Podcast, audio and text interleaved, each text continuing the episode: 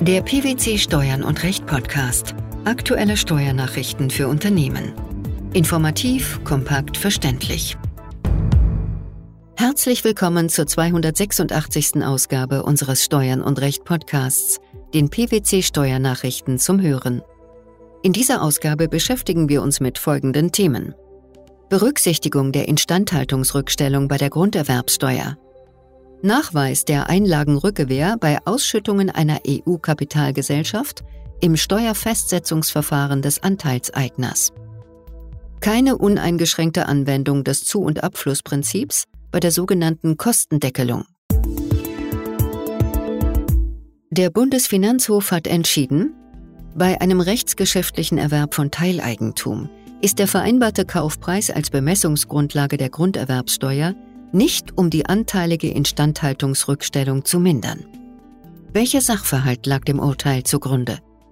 Die Klägerin erwarb Sondereigentum an vier Gewerbeeinheiten und neun Tiefgaragenstellplätzen in Verbindung mit den Miteigentumsanteilen an dem gemeinschaftlichen Eigentum, zu denen sie gehörten, namentlich sogenannte Teileigentumsrechte.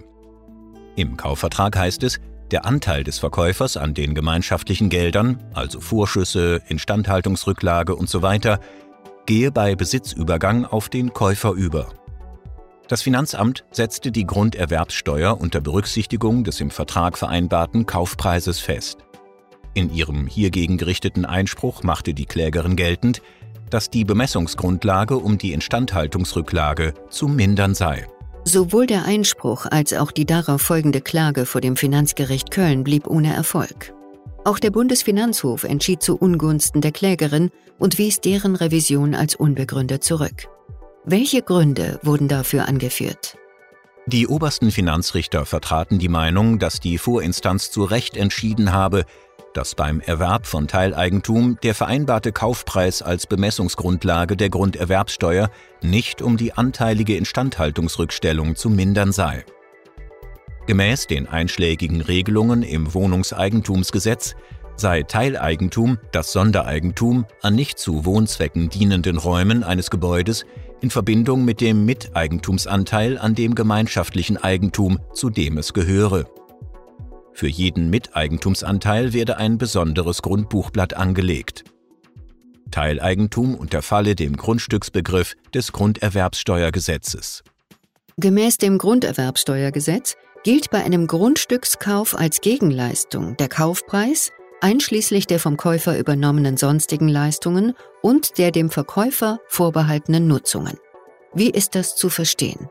Danach gehören alle Leistungen des Erwerbers zur grunderwerbssteuerrechtlichen Gegenleistung, die dieser nach den vertraglichen Vereinbarungen gewährt, um das Grundstück zu erwerben.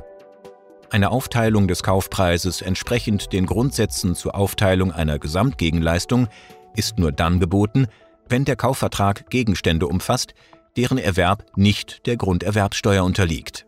Laut Wohnungseigentumsgesetz ist die anteilige Instandhaltungsrückstellung Teil des Verwaltungsvermögens der Wohnungseigentümergemeinschaft und damit nicht Vermögen des Wohnungseigentümers, sondern Vermögen eines anderen Rechtssubjekts. Was folgt daraus? Das hat zur Folge, dass die Instandhaltungsrückstellung bei einem Eigentümerwechsel Vermögen der Wohnungseigentümergemeinschaft bleibt. Anders als das Zubehör eines Grundstücks im Sinne des bürgerlichen Gesetzbuchs, das nicht der Grunderwerbssteuer unterliegt, kann damit die Instandhaltungsrückstellung beim Eigentumserwerb durch Rechtsgeschäft auch bei entsprechender Einigung von Veräußerer und Erwerber über den Übergang der Instandhaltungsrückstellung nicht auf den Erwerber übergehen. Auch wenn die Vertragsparteien vereinbart haben, dass ein Teil des Kaufpreises für die Übernahme des in der Instandhaltungsrückstellung angesammelten Guthabens geleistet wird und der Instandhaltungsrückstellung im Kaufvertrag folglich ein eigenständiger Wert zugemessen wurde, handelt es sich dabei nicht um Aufwand für die Übertragung einer geldwerten, nicht unter den Grundstücksbegriff des Grunderwerbssteuergesetzes fallenden Vermögensposition. Vor diesem Hintergrund gehört auch das Entgelt, das der Erwerber bei wirtschaftlicher Betrachtung für die anteilige Instandhaltungsrücklage aufwendet, zu denjenigen Leistungen, die er nach Maßgabe des BfH-Urteils vom 25. April 2018 gewährt, um das Grundstück zu erwerben. Unbeachtlich ist dabei, wie die Instandhaltungsrücklage ertragssteuerrechtlich zu behandeln ist. Im zweiten Beitrag unserer heutigen Ausgabe geht es um den Nachweis der Einlagenrückgewähr bei Ausschüttungen einer EU-Kapitalgesellschaft im Steuerfestsetzungsverfahren des Anteilseigners. Hierzu hat der Bundesfinanzhof entschieden, dass es mit Artikel 3 Absatz 1 Grundgesetz vereinbar ist, dass inländische Anteilseigner einer Drittstaatenkapitalgesellschaft im Rahmen des Steuerfestsetzungsverfahrens den Nachweis führen können, dass ein bestimmter Bezug als Einlagenrückgewähr zu qualifizieren ist, während Ausschüttungen an inländische Gesellschafter einer EU-Kapitalgesellschaft gemäß Körperschaftssteuergesetz ohne weitere Nachweismöglichkeit des Anteilseigners jedoch stets als Gewinnausschüttung gelten, wenn die EU-Kapitalgesellschaft das Feststellungsverfahren gemäß Körperschaftssteuergesetz nicht betreibt. Worum geht es im Streitfall? Die Beteiligten streiten darüber, ob die von dem Kläger im Streitjahr 2011 aus einer österreichischen Kapitalgesellschaft bezogene Ausschüttung gemäß 20 Absatz 1 Nummer 1 Satz 3 Einkommensteuergesetz in der im Streitjahr anzuwendenden Fassung aufgrund einer Einlagenrückgewähr als nicht steuerbarer Kapitalertrag zu behandeln ist. Das Finanzamt behandelte die Ausschüttung als steuerpflichtigen Kapitalertrag. Die hiergegen vor dem hessischen Finanzgericht eingereichte Klage blieb ohne Erfolg. Der Bundesfinanzhof schloss sich der Entscheidung der Vorinstanz an und wies die Revision als unbegründet zurück. Welche Gründe führten zu dieser Entscheidung? Gemäß 27 Absatz 8 Körperschaftssteuergesetz mit höherrangigem Recht hinsichtlich des grundsätzlichen Erfordernisses des Verfahrens, der Antragstellung und Frist, der Anforderungen an den Nachweis einer Einlagenrückgewähr und der Mitwirkungs- und Antragsrechte des Anteilseigners sind Fragen der Vereinbarkeit des von der ausschüttenden EU-Kapitalgesellschaft zu betreibenden Feststellungsverfahrens nicht im Rahmen der Veranlagung des Anteilseigners zu klären, so die BFH-Richter. Es sei mit den einschlägigen Regelungen des Grundgesetzes vereinbar, dass inländische Anteilseigner einer Drittstaatenkapitalgesellschaft im Rahmen des Steuerfestsetzungsverfahrens den Nachweis führen können, dass ein bestimmter Bezug als Einlagenrückgewähr zu qualifizieren ist, Ausschüttungen an inländische Gesellschafter einer EU-Kapitalgesellschaft gemäß 27 Absatz 8 Satz 9 Körperschaftssteuergesetz ohne weitere Nachweismöglichkeit des Anteilseigners jedoch stets als Gewinnausschüttung gelten. Voraussetzung ist, dass die EU-Kapitalgesellschaft das Feststellungsverfahren gemäß 27 Absatz 8 Körperschaftssteuergesetz nicht betreibt. Ist es laut Vertrag über die Arbeitsweise der Europäischen Union mit den Vorgaben der Kapitalverkehrsfreiheit vereinbar, dass inländische Gesellschafter von EU-Kapitalgesellschaften den Nachweis einer Einlagenrückgewähr für einen bestimmten Bezug im Rahmen des Steuerfestsetzungsverfahrens nicht selbst führen dürfen? Im Klageverfahren gegen einen Einkommensteuerbescheid des Anteilseigners ist diese Frage nur dann entscheidungserheblich, wenn Anhaltspunkte dafür bestehen, dass nach den Vorgaben der Verwendungsfiktion in 27 Absatz 1 Sätze 3 und 5 Körperschaftssteuergesetz eine Einlagenrückgewähr vorliegen könnte. Der dritte Beitrag unseres Podcasts beschäftigt sich mit der 1%-Regelung bei Dienstwagen.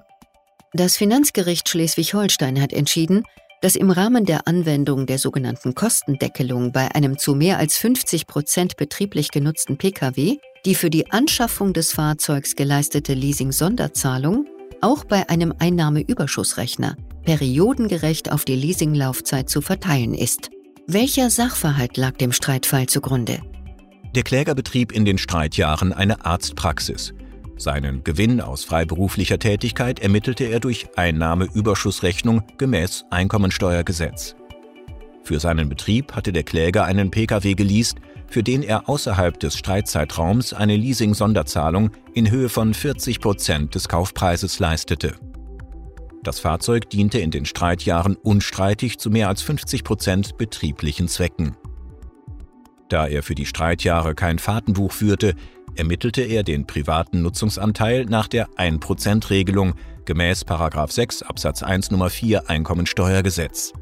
Aufgrund der sogenannten Kostendeckelung begrenzte er die zu berücksichtigenden privaten Kraftfahrzeugnutzungen auf die tatsächlichen Gesamtkosten des Pkw.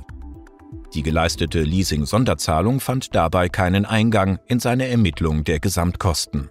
Wie kam es zum Streitfall? Das Finanzamt stellte die Einkünfte aus selbstständiger Arbeit zunächst erklärungsgemäß fest. Bei einer anschließenden Betriebsprüfung führte es sodann an, dass für die Kostendeckung auch die geleistete Leasing-Sonderzahlung anteilig über den Leasingzeitraum zu berücksichtigen sei und änderte entsprechend die Feststellungsbescheide der Streitjahre. Den daraufhin vom Kläger gestellten Antrag auf abweichende Steuerfestsetzung gemäß Abgabenordnung lehnte das Finanzamt ab. Die Ansicht des Klägers, dass die fiktive Verteilung der Leasing-Sonderzahlung auf die Laufzeit des gesamten Leasingvertrages und die Nichtanwendung der Kostendeckelung auf die in den Streitjahren tatsächlich abgeflossenen Betriebsausgaben dem Schreiben des Bundesfinanzministeriums vom 18. November 2009 widerspreche, teilte das Finanzamt nicht. Hiergegen klagte der Mediziner vor dem Finanzgericht. Mit welchem Ergebnis? Das Finanzgericht Schleswig-Holstein entschied, dass der Kläger keinen Anspruch auf eine abweichende Steuerfestsetzung aus Billigkeitsgründen gemäß Abgabenordnung habe. Im Rahmen seiner Prüfung, ob sich das Finanzamt an die ermessenslenkende Verwaltungsvorschrift aus dem genannten Schreiben des Bundesfinanzministeriums vom 18. November 2009 gehalten habe und ob die Richtlinien selbst einer sachgerechten Ermessensausübung entsprächen, kam das Finanzgericht zu dem Schluss, dass die Auslegung des Begriffs der Gesamtkosten durch die Finanzbehörde nicht zu beanstanden sei. Wie begründen die Richter diese Entscheidung? Aus dem offenen Wortlaut des BMF-Schreibens und dem fehlenden Gesetzesverweis lasse sich schließen, dass der Begriff der Gesamtkosten nicht als ein rein steuerrechtlicher Begriff zu verstehen sei, sondern darüber hinausgehe und auch wirtschaftliche Aspekte berücksichtige. Es sei daher nicht zu beanstanden, wenn das Finanzamt eine Kostendeckelung nicht allein aufgrund eines schlichten Zahlenvergleichs vornehme, sondern nach dem Sinn und Zweck der Kostendeckelung auch außerhalb des Veranlagungszeitraums liegende Umstände, wie zum Beispiel eine Leasing-Sonderzahlung zu Beginn oder Ende der Nutzungsdauer eines Kfz, für die Anwendbarkeit der Billigkeitsregelung als maßgeblich erachte. Darüber hinaus würde die Kostendeckelung unter der vom Kläger begehrten Auslegung der Gesamtkosten den gesetzlich vorgesehenen Rahmen verlassen. Warum? Soweit sich die Billigkeitsmaßnahme unter der Prämisse, dass eine Entnahme eine Wertabgabe des Betriebes darstelle, die nicht höher sein könne als die für das jeweilige Kfz entstandenen Aufwendungen innerhalb des gesetzlich vorgesehenen Rahmens bewege, komme es bei der Auslegung des Gesamtkostenbegriffs im Sinne des Klägers zu einem Verstoß gegen den Grundsatz der Totalgewinngleichheit. Dies gelte auch unter der klaren gesetzlichen Methodik, den Entnahmewert der privaten Kfz-Nutzung entweder typisierend durch die 1%-Methode oder im Einzelfall konkret ermittelt durch Ansatz der tatsächlichen Kosten mit Nachweisen der privaten Nutzung durch ein ordnungsgemäßes Fahrtenbuch zu bestimmen.